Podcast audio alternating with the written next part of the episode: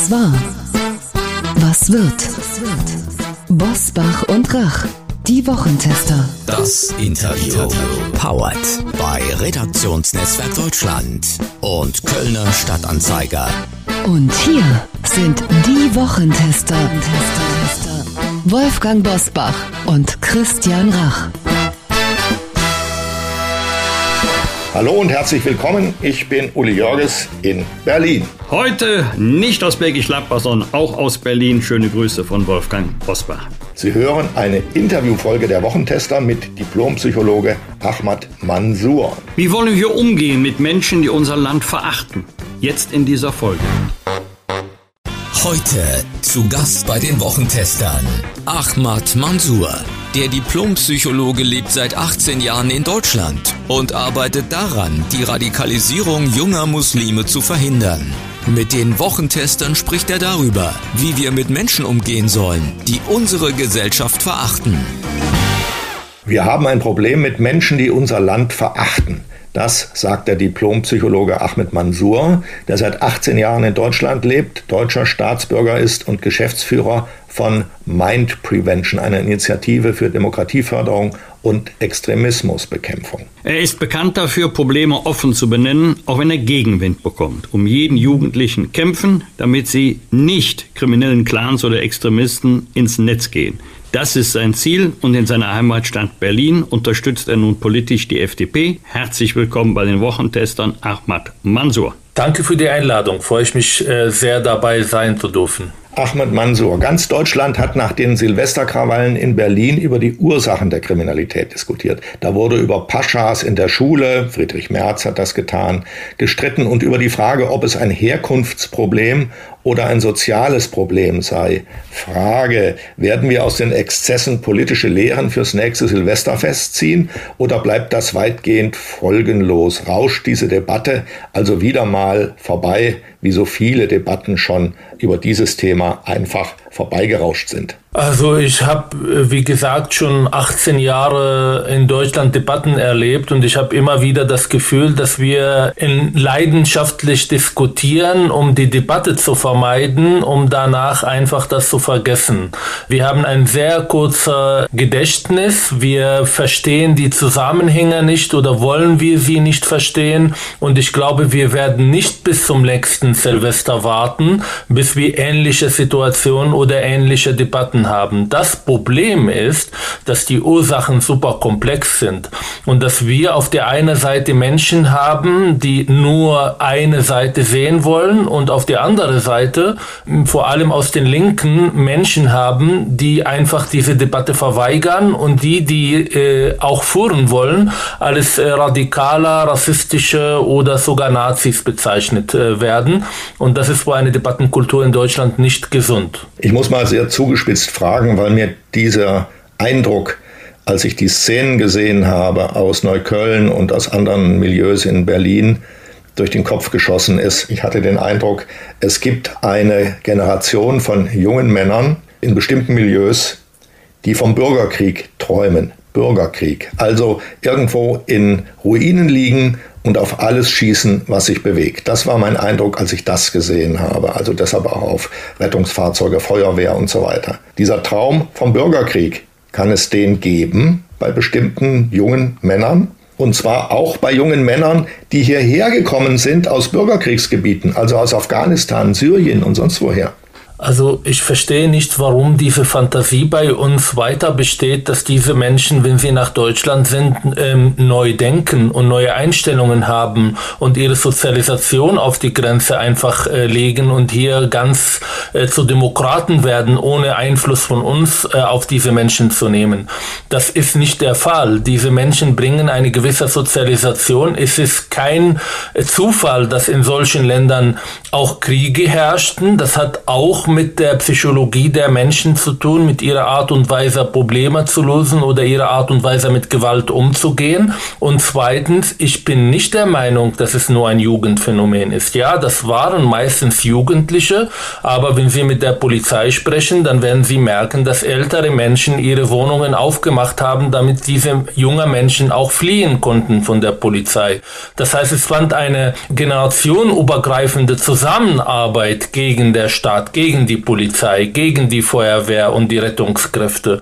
Und ich glaube, dass wir hier mit Menschen zu tun, die einfach diese Gesellschaft komplett verachten, das Gefühl haben, es ist absolut legitim, gegen die Polizei zu sein. Es ist absolut legitim, diese Stadt auszunutzen. Es ist absolut legitim, irgendwie nicht Teil dieser Gesellschaft zu sein. Integration wird als ein Schimpfwort bezeichnet. Das ist eine super kleine Gruppe unter Migranten, da will ich nicht verallgemeinern. Es gibt genug Menschen, die ich tagtäglich treffe, die wirklich nach Deutschland kommen, weil sie Freiheit und Demokratie haben wollen, werden meistens von solchen Menschen auch gemobbt oder fertig gemacht, weil sie zu integriert gelten. Und wir schaffen es nicht, wirklich diese Gruppe eine ganz klare Botschaft zu vermitteln, dass so ein Verhalten bei uns nicht zu akzeptieren ist. Denn der heutige SPD-Politiker und frühere Kripo-Mann Sebastian Fiedler sagt, Zitat, es sind unsere junge Männer, die das gemacht haben und nicht irgendwelche externen, deren wir uns entledigen können, Zitat Ende, hilft diese Sichtweise bei der Lösung der Probleme. Das ist auch unterkomplex, das ist auch sehr vereinfacht und meiner Meinung nach auch populistisch. Es gab natürlich Leute, die deutsche Staatsbürgerschaft haben, aber in Deutschland emotional nicht angekommen sind. Die gehören zu dieser Gesellschaft auch mit ihren Problemen, aber wir müssen sie auch bestrafen, wir müssen ihn erreichen, wir müssen äh, klar machen, dass so ein Verhalten nicht akzeptiert wird. Zweitens, es gibt natürlich auch Menschen, die Flüchtlinge äh, sind und beteiligt waren an der Silvesternacht-Krawallen und die sind nicht unsere Jugendliche und die sind nicht Teil dieser Gesellschaft. Auch sie wollen keine Teil dieser Gesellschaft sein und deshalb müssen wir über härtere Strafen sprechen. Das sagen sogar die Flüchtlinge, mit denen ich tagtäglich arbeite. Sie fragen sich, warum werden solche Leute, die hier nicht ankommen wollen, die unsere Gesellschaft komplett verachten, die seit fünf Jahren schon irgendwie 500 Straftaten begangen haben, nicht abgeschoben. Natürlich ist diese Frage juristisch viel komplexer und das muss man beantworten, aber diese komplette Ablehnung Ablehnung, über die Herkunft zu diskutieren oder über Abschiebung als letzte Möglichkeit und Mittel, um diese Menschen auch abzuschrecken, halte ich für absolut lächerlich und nicht zielführend. Für mich gab es eine Schlüsselszene, die man im Fernsehen sehen konnte, von den Unruhen in Neukölln. Da wurde aus einem Polizeistreifenwagen gefilmt nach vorne, wo also die Leute standen, die mit Feuerwerkskörpern und Schusswaffen und allem Möglichen gefeuert haben, auch auf diesen Streifenwagen. Das wurde also gefilmt und dann hörte man, dass der Mensch auf dem Beifahrersitz sagte, sinngemäß, da sieht man mal, was hier los ist wir fahren rückwärts. Und dann wurde der Rückwärtsgang eingelegt und dieser Streifenwagen fuhr langsam, zog sich langsam aus dieser Straße zurück. Das war für mich fast symbolhaft. Ich hätte eigentlich erwartet, dass der Gas gibt und da vorne hinfährt, äh, wo die Straftäter sind und versucht, äh, die zu zerstreuen oder ein oder zwei zu erwischen. Aber er hat sich zurückgezogen. Das ist für mich das Symbol des zurückweichenden Staates, der eben inzwischen so weit seine Aufgaben vergessen hat, dass er an Repression, also an die Unterdrückung der Gewalttäter, an die Zerschlagung von solchen gewalttätigen Aufmärschen gar nicht mehr denkt. Aber lieber Uli, damit die Polizei nach vorne geht, braucht sie auch Unterstützung von der Gesellschaft. Und Sehr wo richtig. ist diese Unterstützung in den letzten vier, fünf Jahren gewesen? Es ist so Mainstream geworden, dass wir von Polizeiproblemen sprechen und Polizisten per se pauschal alles rassistisch bezeichnen. Sie werden gefilmt und dann wird das in dem Netz gestellt und dann gibt es Leute, die dann irgendwie, Entschuldigung, dass ich das sage, aufgeilen auf solche Videos, um zu sagen, guck mal, wie hässlich ist unsere Polizei. Eine der professionellsten Polizeien der Welt, die wir hier haben, wird tagtäglich auch von Politikern komplett fertig gemacht. Und dann wollen sie, dass sie nach vorne gehen? Das können sie nicht. Die werden nicht unterstützt. Ich arbeite mit der Polizei. Ich mache die interkulturelle Kompetenz und da merke ich auch sogar bei Menschen mit Migrationshintergrund, schon mittlerweile in Berlin bei 35 Prozent bei neu eingestellten Polizisten, die nur ein Praktikum gemacht haben und dann kommen sie zurück zurück und sagen, ja, wir werden gar nicht unterstützt. Wir inhaftieren Leute und dann müssen wir ähm, damit rechnen, dass wir eine Anzeige bekommen oder äh, uns wird Rassismus vorgeworfen, weil wir jemanden gestoppt haben, der mit Drogen gedealt, aber die falsche Hautfarbe hat. Also sowas ähm, äh, kommt nicht von nichts. Das kommt von einer Debatte, die die Linke und leider Teile der SPD sogar in den letzten Jahren massiv geführt, um die Polizei zu diffamieren, geführt von identitätspolitischen Einstellungen und Aktivisten, die keine Interesse haben, dass die Polizei stark und professionell arbeitet. Du warst kürzlich bei Markus Lanz zu Gast nach der Messerattacke eines staatenlosen Palästinensers in einem Regionalzug. Wir erinnern uns in Schleswig-Holstein mit zwei ja. Toten und mehreren Verletzten. Dort hast du über den Fall gesagt, dass wir sehr offen auch über Ideologien sprechen müssen. Was meinst du damit? Welche Ideologien meinst du?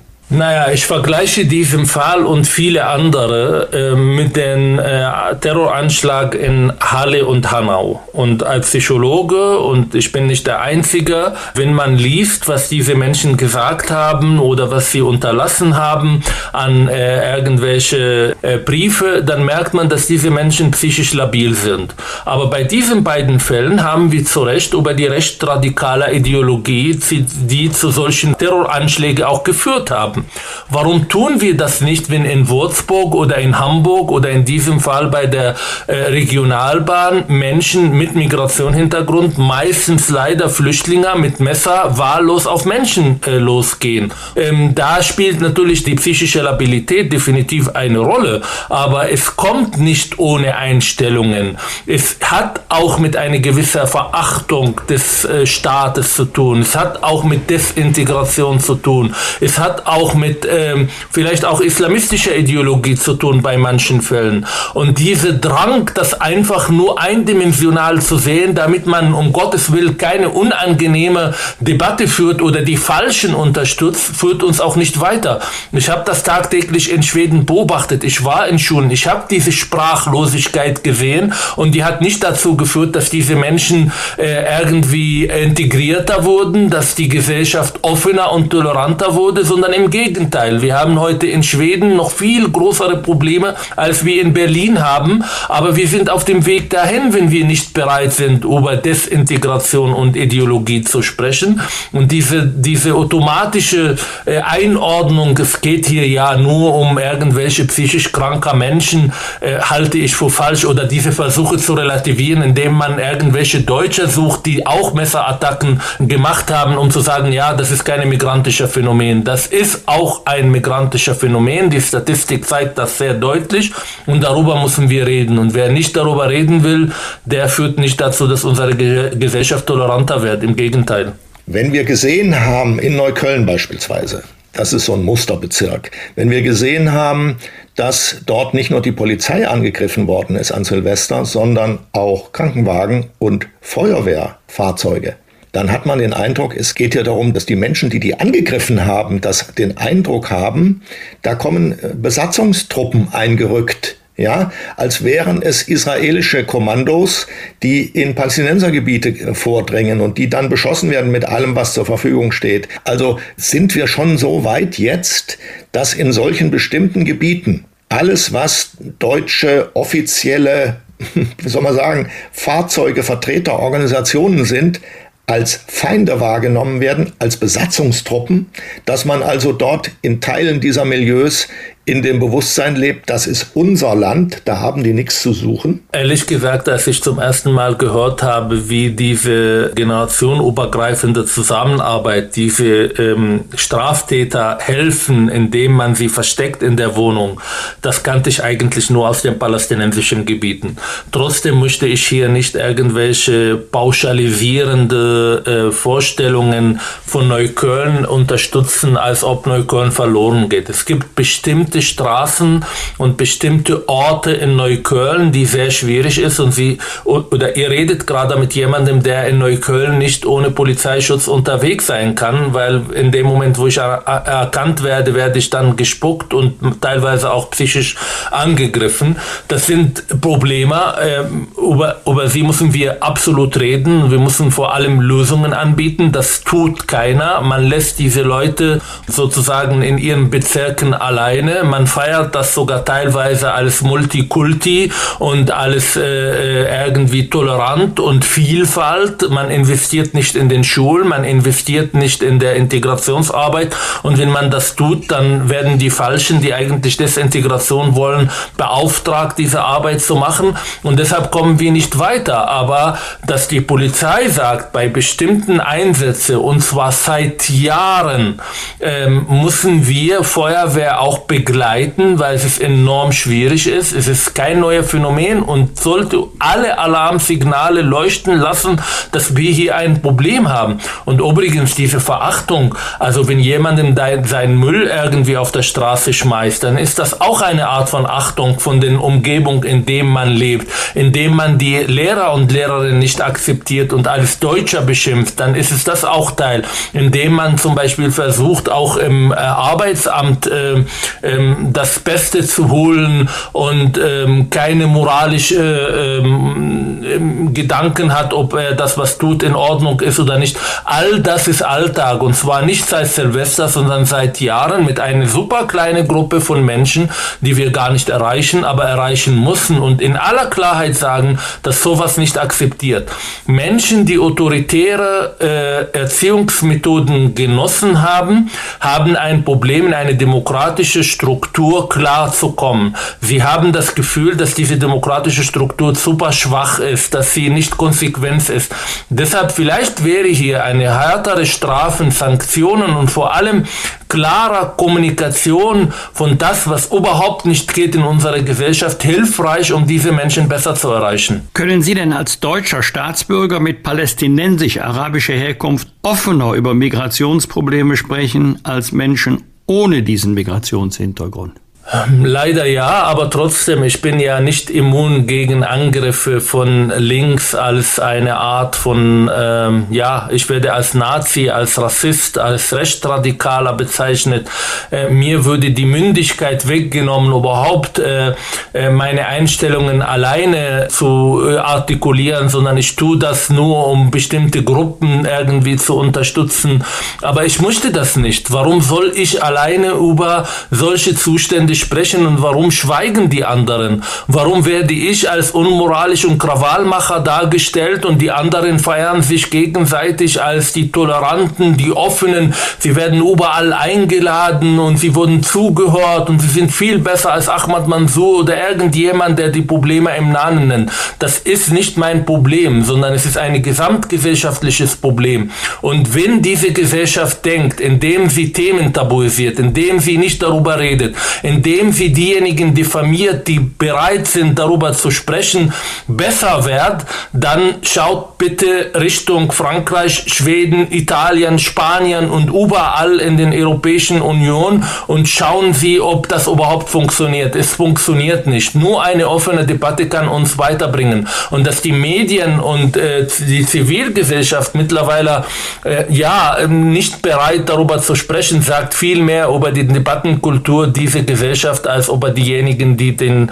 äh, die Missstände äh, sozusagen deutlich und klar benennen. Wer sind denn diejenigen, die dich anfeinden und dir Rassismus vorwerfen? Sind das Leute, Funktionsträger der Linken oder geht das auch ins rechte Spektrum rein? Vermute mal eher, dass der Versuch läuft, dich ins rechte Spektrum abzudrängen. Ist das so? Also erstmal, äh, ich nutze jede Gelegenheit, um zu sagen, dass die AfD und die Rechtsradikale nicht mein Partner sind und dass sie Teil des Problems sind. Ich sage immer wieder, ähm, dass sie äh, die Hinweise auf Probleme in der Migration, die von Rechtsradikalen kommen, nicht den Sinn haben, lösungsorientiert zu arbeiten, sondern daraus eine politische Kapital zu schlagen. Bis vor einem Jahr waren die meisten Angriffe auf meine Person oder auf meine Arbeit von islamistischen Milieus. Ich beobachte aber seit einem Jahr eine enge Zusammenarbeit, ich muss das in aller Deutlichkeit sagen, zwischen linksidentitäre ähm, Aktivisten und Islamisten, die gemeinsam meine Person, meine Einstellungen und meine Interviews diffamieren. Es geht nicht darum, Kritik auszuüben. Es geht nicht darum zu sagen, Herr Mansour liegt falsch, weil A, B, C, sondern es geht um Diffamierung, um Vernichtung, um einfach ähm, Stimmen, die kritisch sind, ähm, sozusagen so darzustellen, dass sie keine Legitimation mehr haben, darüber zu sprechen. Und das tun teilweise ähm, sogar Bundestagabgeordneter von den Grünen, teilweise, nicht alle, das tun linke Journalisten, die ihre journalistische äh, Haltungen schon längst verlassen haben und zu Aktivisten geworden sind. Das tun äh, ähm, Twitter-Rambos, äh, die eigentlich nur über Twitter bekannt sind und denken, sie sind die moralische äh, äh, Wachmeister über die Debatten in Deutschland und eigentlich in jeder Debatte versuchen, genau das zu verhindern, dass es eine Klartext gesprochen wird. Und all diejenigen arbeiten zusammen. Das sind teilweise super koordinierte ähm, Angriffe. Das habe ich in Silvester sehr deutlich bemerkt. Ähm, ich habe äh, das erste Interview gegeben und ein paar Stunden danach war der Shitstorm so heftig, dass ich nicht mehr irgendwie die Welt verstanden habe. Ich sage nichts Neues. Das, was ich ähm, nach Silvester gesagt habe, habe ich schon 2014, 15, 16 und 17 gesagt. Aber die Bereitschaft äh, der Gesellschaft, das zuzuhören, war damals viel größer als äh, jetzt. Und das sagt, wie gesagt, viel mehr über die Debattenkultur als über meine Einstellungen und äh, Worte. Brauchst du Personenschutz? Ja. Immer. Aber nicht neu. Das ist halt seit 2015. Das ist bitter. Ihr Zitat, es gibt keine Willkommenskultur ohne Abschiebungsmöglichkeiten betonen wir zu oft das Willkommen und zu wenig Willkommen, aber wir bitten um Beachtung der Hausordnung. Naja, das ist genau das, was die meisten Flüchtlinge sagen. Sagt uns, was ihr von uns erwartet. Sagt uns, was Integration bedeutet. Und keiner tut das. Wenn ich dann irgendwo in, äh, in ähm, Betreuung von Flüchtlingen Menschen habe, die durch diese Betreuung einfach ähm, ihre Gewissen reinigen wollen, aber keine Interesse an den Menschen haben. Sie nehmen sie nicht ernst, äh, sondern sie wollen sie schützen. Das sind ihre Kuscheltiere, die können niemals was Falsches machen. Das sind Schutzbedürftige, die wir jetzt irgendwie betreuen müssen und ihnen alles ermöglichen. Aber es geht nie um Pflichten. Es geht nie um auch Missstände anzusprechen. Und dann sind diese Leute oder haben diese Leute zu Recht das Gefühl, okay, also wenn diese Gesellschaft mit mir so umgeht, dann warum soll ich mich anstrengen? Warum soll ich überhaupt irgendwie irgendwie irgendwas an Leistung bringen, ähm, wenn das von mir nicht gewollt, sondern ich werde so akzeptiert aufgrund meiner Hautfarbe oder Nationalität oder meiner Asylstatus. Und das ist, damit ist keine Integration zu machen, sondern Integration ist nur möglich, indem man die Leute einen Fahrplan gibt, indem man sagt, herzlich willkommen, ihr seid aus einem Krieg geflohen, hier bekommt ihr eine zweite Chance, hier sind eure Rechten, aber hier sind eure Pflichten. Und entweder äh, äh, macht ihr mit und dann seid ihr Teil dieser Gesellschaft und bekommt in dieser Gesellschaft auch Chancen, die niemals in euren Heimatländern überhaupt möglich war. Deshalb ärgere ich mich auch über diese Rassismusdebatte, als ob Deutschland der allerletzte Dreck, was Rassismus angeht. Gehen Sie bitte nach Syrien oder in den Libanon und seien Sie ein Schiit oder Sunnit und merken Sie, wie die andere Gruppe mit Ihnen umgehen. Wenn Sie keine Kontakte haben zu einer Führungsebene in Syrien, haben Sie keine Chance, einen Studiumplatz zu bekommen. Hier bekommt man alle Möglichkeiten aber man muss auch über Pflichten sprechen und über Sanktionen. Und zu diesen Sanktionen gehört auch Abschiebung. Wenn das nicht funktioniert, dann sollen wir auch keine Anträge und keine Asyl äh, ähm, äh, Verfahren machen, weil wir vermitteln die Menschen das Gefühl, Diejenigen, die es geschafft haben, in Deutschland physisch anzukommen, sind hier Teil dieser Gesellschaft, egal ob sie sich integriert oder nicht, das spielt keine Rolle. Und dieses Gefühl haben ganz viele Flüchtlinge gerade. Es ist nicht bizarr, dass es in Deutschland in der Politik eine intensive, jahrelange Debatte über legale Zuwanderung gibt. Also welche Voraussetzungen müssen Menschen erfüllen, damit sie hier mit einer Ausbildung und mit einem äh, hier gefragten Beruf nach Deutschland kommen können, während die illegale Zuwanderung völlig ungebremst läuft und niemand drüber redet. Und äh, erst dann, wenn die Unterbringungsmöglichkeiten ausgeschöpft sind und äh, jetzt gibt es einen neuen Spezialbeauftragten der, der Bundesregierung für diese Frage, der soll also in die Herkunftsländer, in die wichtigsten geschickt werden, um denen zu sagen, sie sollen die hier gewalttätig gewordenen oder sonst wie auffälligen Menschen zurücknehmen und ihnen gleichzeitig anbieten, dass man gut ausgebildete gerne nimmt. Also welches Land soll sich denn darauf ein einlassen auf ein solches Tauschgeschäft. Wie naiv ist die deutsche Politik überhaupt? Naja, die deutsche Politik handelt nur, wenn sie handeln muss. Ansonsten will sie sich mit solchen Themen nicht auseinandersetzen, weil sie das Gefühl haben, sie können nur verlieren. Ich merke es ja in Kommunikation mit Politikern. Ich sehe das auf Twitter, ich sehe das in den Interviews. Solche Themen sind nicht in, solche Themen sind nicht einfach und da will keiner sich auseinandersetzen damit, weil man einfach Angst hat von dem nächsten Shitstorm, der von links kommt. Und das ist die Macht, die Linke mittlerweile haben. Äh, äh, über die Debattenkultur in Deutschland und da lassen sich ganz viele Leute einschüchtern.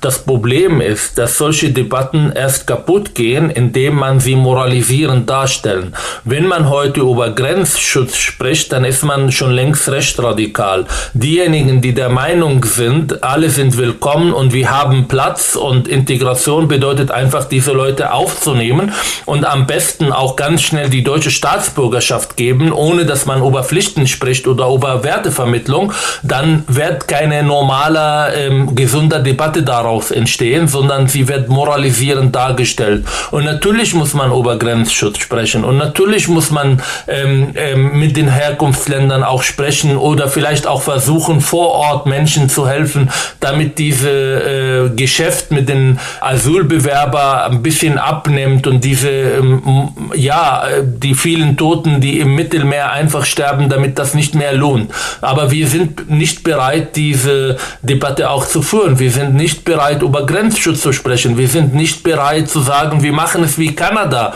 Übrigens von links geführter Regierung, die einfach ein Kontingent von 300.000 Menschen pro Jahr, sagen wir mal da so, und dann gibt es bestimmte äh, Bundesländer, die bestimmte Zahl haben, mit bestimmten Menschen, mit bestimmten Ausbildungen, mit bestimmten äh, Voraussetzungen, die sie mitbringen, und dann gibt es 50.000, äh, die über humanitärer Kontingent nach äh, Kanada kommen. Aber wir wollen darüber nicht sprechen, sondern wir wollen einfach alle aufnehmen, die irgendwie warten und dass diese Gruppe von Menschen, die vor Jahren eigentlich nur gelächelt und alles unrealistisch dargestellt wird, heute das Sagen haben, teilweise in der Bundesregierung, sagt viel über unsere nicht vorhandene Migrationspolitik. Der Europapolitiker Manfred Weber von der CSU schlägt inzwischen vor, an der Außengrenze der EU, jedenfalls da, wo sich das konzentriert, an der Außengrenze der EU Aufnahmezentren einzurichten, an denen schon mal entschieden wird, wer überhaupt nach Europa einreisen darf und wer schon dort zurückgewiesen wird. Er schlägt auch vor, Zäune zu errichten.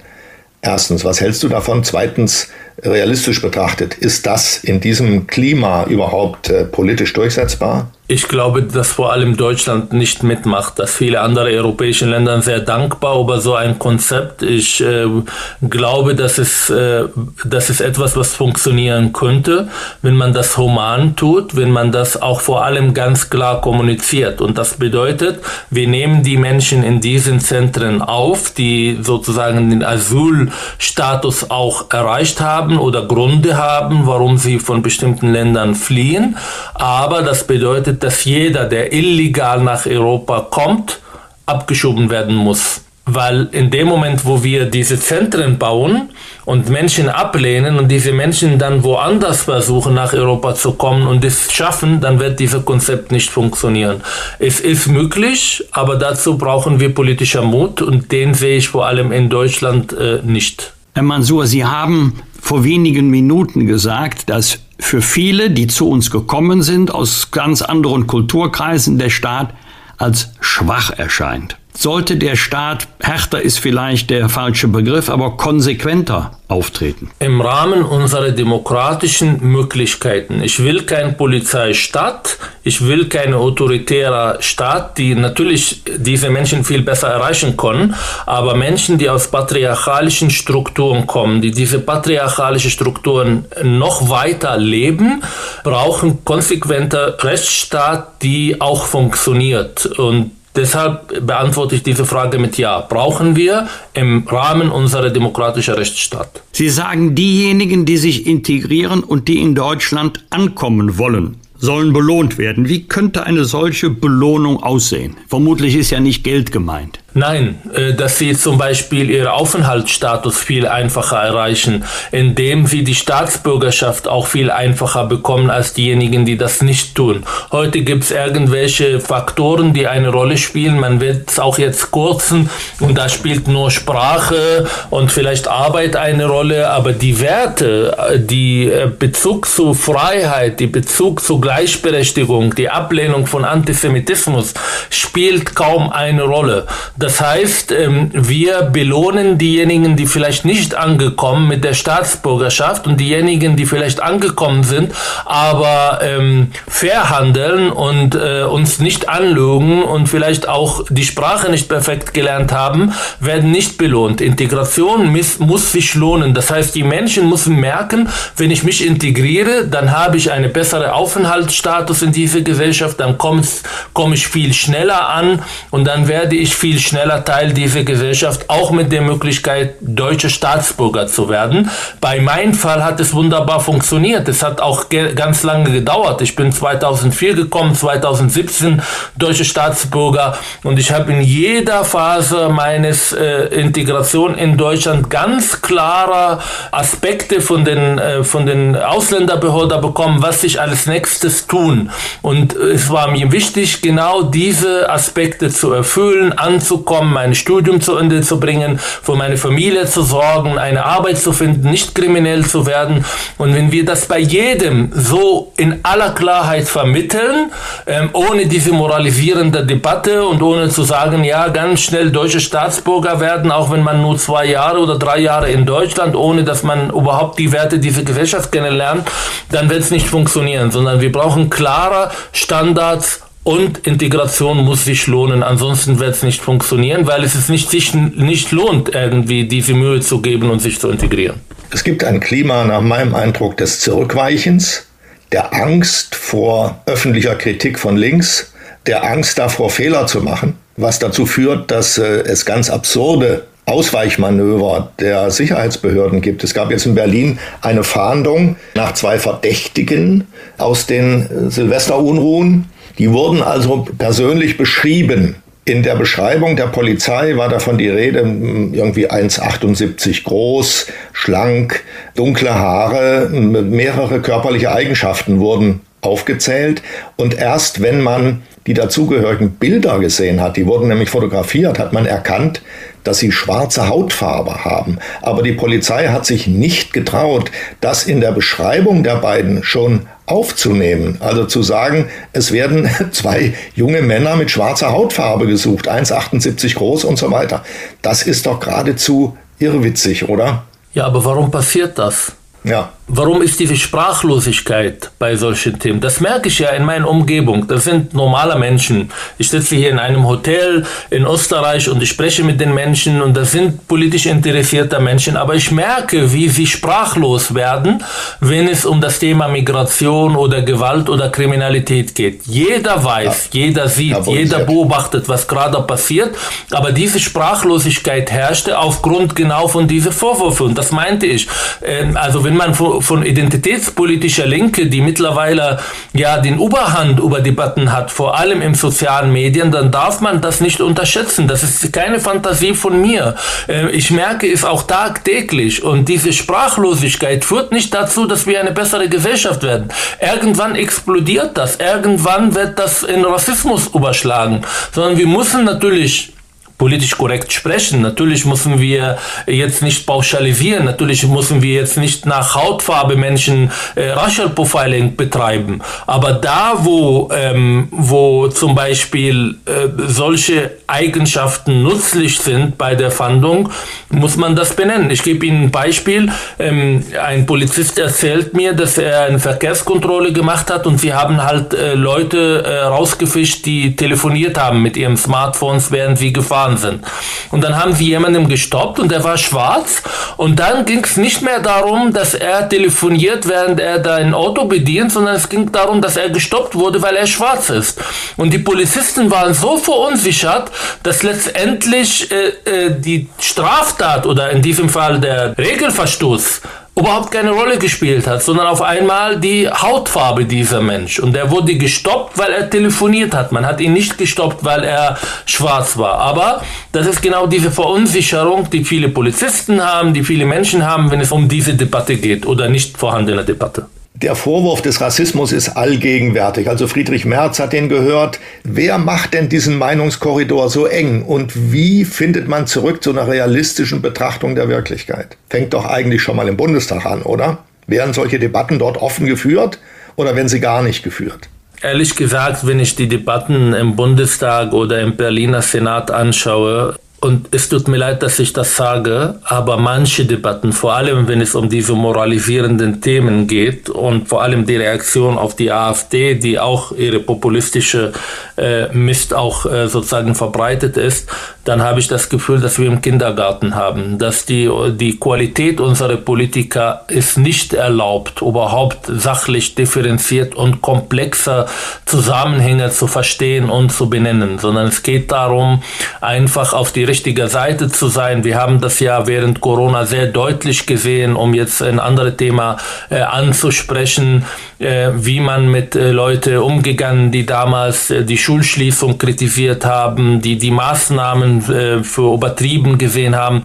Und das zieht sich auch durch jetzt die Migrationsdebatte, Integration, Messerattacken. Ähm, es gibt eine Gruppe, die absolut ähm, keine Interesse haben, diese Debatten zu führen. Das habe ich dieses Mal in aller Deutlichkeit gesehen. Und wie gesagt, es wird von vielen geführt. Das ist nicht nur eine Seite. Das sind Islamisten, Vertreter der äh, migrantischen Community, die von Ausland gelenkt sind, die auch kein Interesse haben, diese Integrationsdebatte zu führen. Ähm, ein paar Journalisten, die mitmachen machen und die äh, dann äh, diese Vorwürfe machen, äh, es wäre rassistisch, das und das zu benennen, die mit Alternativfakten kommen, um das zu relativieren. Und am schlimmsten ist natürlich diese Diffamierungsversuche, die wirklich von Jahr zu Jahr heftiger und heftiger werden. Ich habe so viele Menschen begleitet, äh, mit denen befreundet war, die vor vier Jahren so deutliche Sprache gefunden haben, die Sachen in aller Deutlichkeit genannt haben, haben oder benannt haben.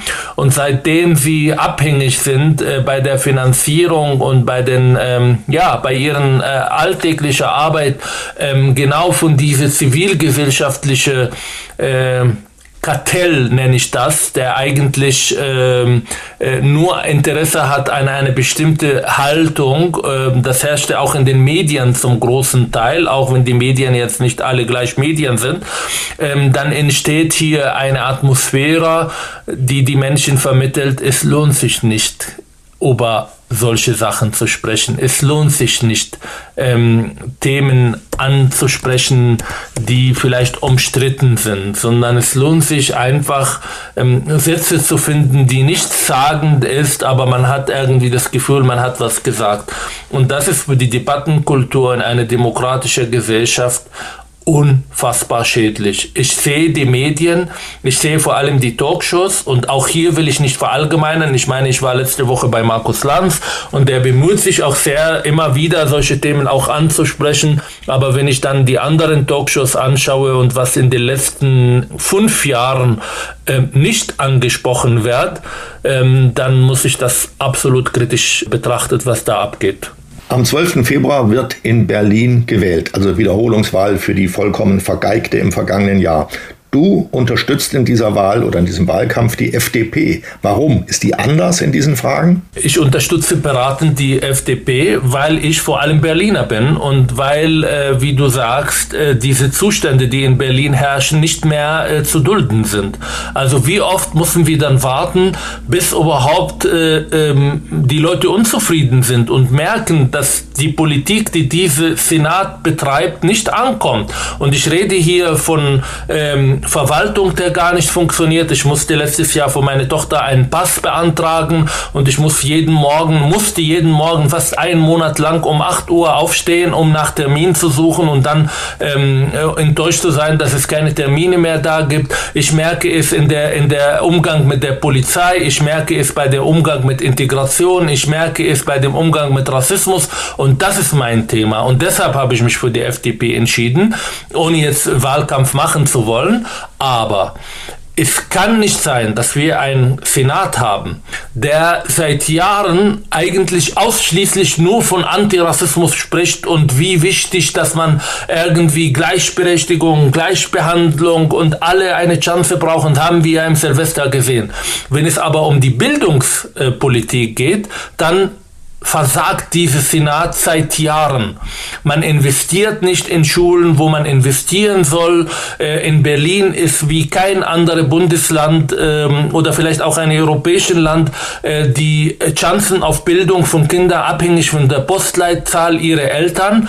Und ich als Mensch, der dazugekommen ist, der Berlin als sein Heimat sieht, will ich diese Zustände nicht mehr akzeptieren. Und deshalb engagiere ich mich äh, für eine Partei, die von ihrem Wahlprogramm her genau diese ähm, Aufstiegversprechen mit sich bringt, die wir vor allem Migranten brauchen, um anzukommen. Ich will nicht über Verzicht sprechen, ich will nicht über autofreie Stadt reden, ich will nicht über Halbieren der äh, Parkplätze. Das geht an die Realität meines Lebens und viele anderen komplett vorbei. Wir leben nicht alle in Prenzlauer Berg und können mit dem Fahrrad von A nach B gehen. Wir haben, wir arbeiten, wir haben Termine, wir sind angewiesen auf das Auto und diese Kampf, der Berlin führt, diese diese, ja, diese radikale Art und Weise Themen anzugehen, nervt nicht nur mich, sondern viele Leute. Und deshalb versuche ich als ein guter Bürger dieses Landes, mich zu engagieren, als Berliner, aber auch als professioneller Mensch, der in diesem Bereich auch arbeitet. Unterstellen wir mal eine Sekunde, die FDP wäre nach der Wahl an einem neuen Senat beteiligt, wie immer der ansonsten zusammengesetzt ist. Wärst du bereit,